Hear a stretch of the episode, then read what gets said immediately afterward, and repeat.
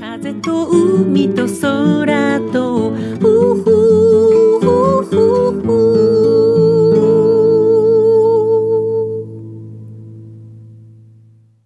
皆さん、おはようございます。エポ、風と海と空との時間がやってまいりました。いよいよお休みも今日まで。皆さん楽しい休暇を過ごされましたか？私は東京で大阪と横浜で開かれるビルボードライブの準備でリハーサルとレコーディングの日々です。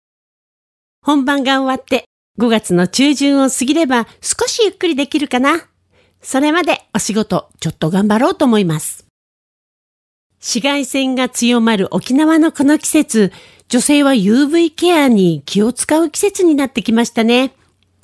室内でも日に焼けるそうなので、朝起きたらその日の UV ケアはしっかりやるようにしようと思います。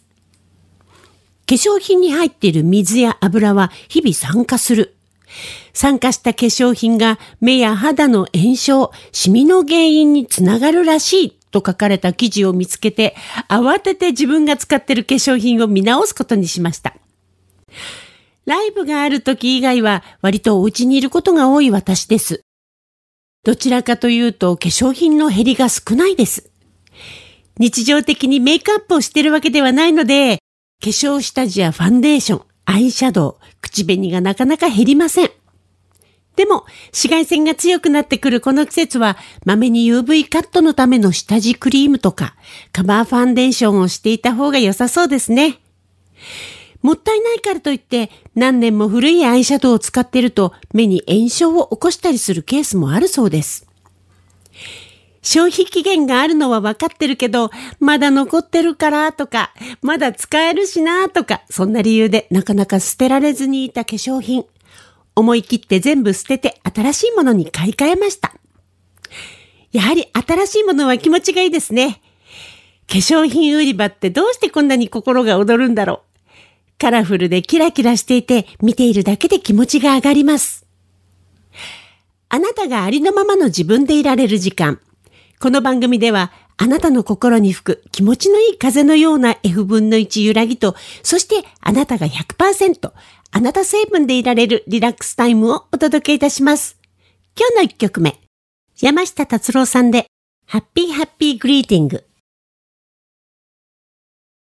エポ、風と海と空と。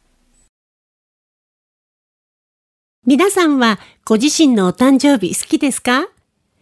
みんなにお祝いしてもらったりして毎年楽しく過ごされている方、誕生日を楽しみにしている人、それとも誕生日はそんなに好きじゃないという方。昔は自分のお誕生日がすごく楽しみだったけど、年齢とともに年を取ることに抵抗があって、お誕生日があまり好きじゃなくなっちゃったという方とか、いろんな人がいそうですね。私も自分の誕生日が近づいてきました。私は自分の誕生日についてどうかというと、実は昔からそんなに好きじゃない方です。意外に誕生日が嫌いという人結構いらっしゃると聞いて、その理由について調べてみたんだけど、なんとなくわかるなという感じで面白かったです。私はお誕生日をお祝いされるのが嫌なわけではないけど、なんとなくお祝いされることに見えないプレッシャーがあって、できたら普通の日として過ごしたいと思っている方です。みんなから、それは変だよ、エポ、と言われることもありますけど、それは私だけじゃなくて、やっぱり自分の誕生会なんか絶対にしないでね。サプライズなんかしたら怒るよという人もいます。誕生日近辺にご飯に誘ったら、私の誕生日のお祝いだったら行かないからね。という仲良しもいて、他の理由をつけて仲間が彼女を食事に誘ったというエピソードもありました。なんででしょうね。誕生日にお祝いされるのが苦手な理由って。私の夫のうさちゃんもどちらかというとそういうタイプかな。サプライズとかしてもらうとちょっと照れくさそうにしています。私たちはお互いにそんな感じなので、お誕生日のお祝いはプレゼントのやり取りをする代わりに思い出の体験を共有するという意味で、まあ沖縄だったらどこか遠出をして遊びに行くとか、美味しいものを食べに行くとか、そんな過ごし方をしています。ものよりも体験。今はそんな風になりました。自宅が仕事場だとなかなか完全休暇というのが取れないのでね、お誕生日を理由に家の外に出て休養を兼ねて旅行。その日はお仕事のことは考えないで、二人でリフレッシュをするという日にしています。皆さんは自分のお誕生日、どんな風に過ごされていますか？次の曲です。大貫太子さんで都会。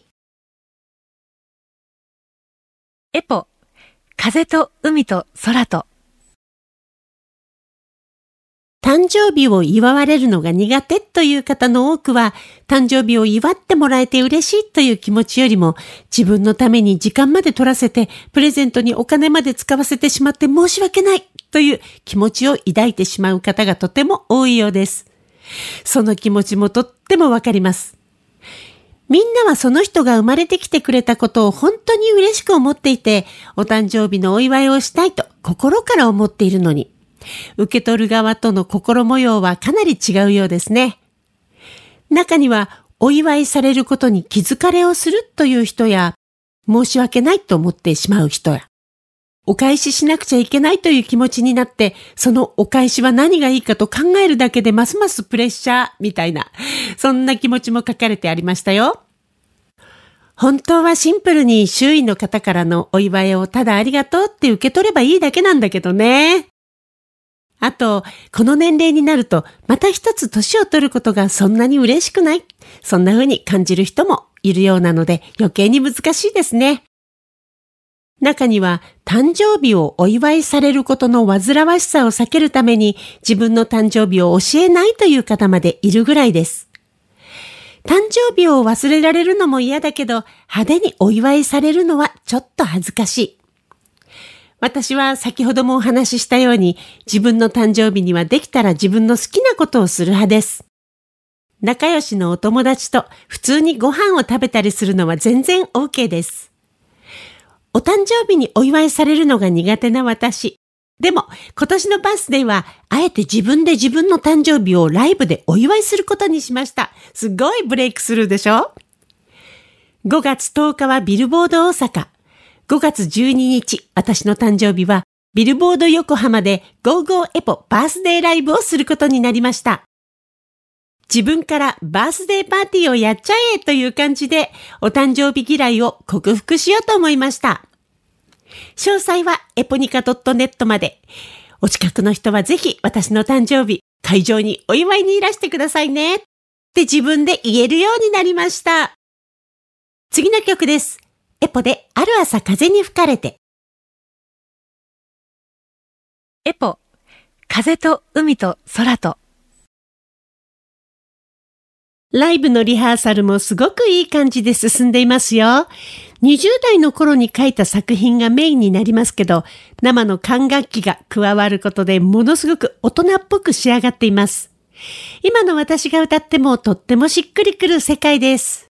どうぞ5月10日ビルボード大阪、5月12日ビルボード横浜お楽しみに。さあ、そろそろ時間がやってまいりました。この番組では皆さんからの質問、リクエスト、メッセージ、時に番組でリスナーの方々とシェアしたいという方のお悩み相談などなど、FM 沖縄のホームページまでどしどしお送りくださいね。今日最後の曲です。エポで幸せ者勝ち。この作品を聴きながら皆さんとはお別れとなります。お相手はエポでした。また来週。風と海と空とうふう。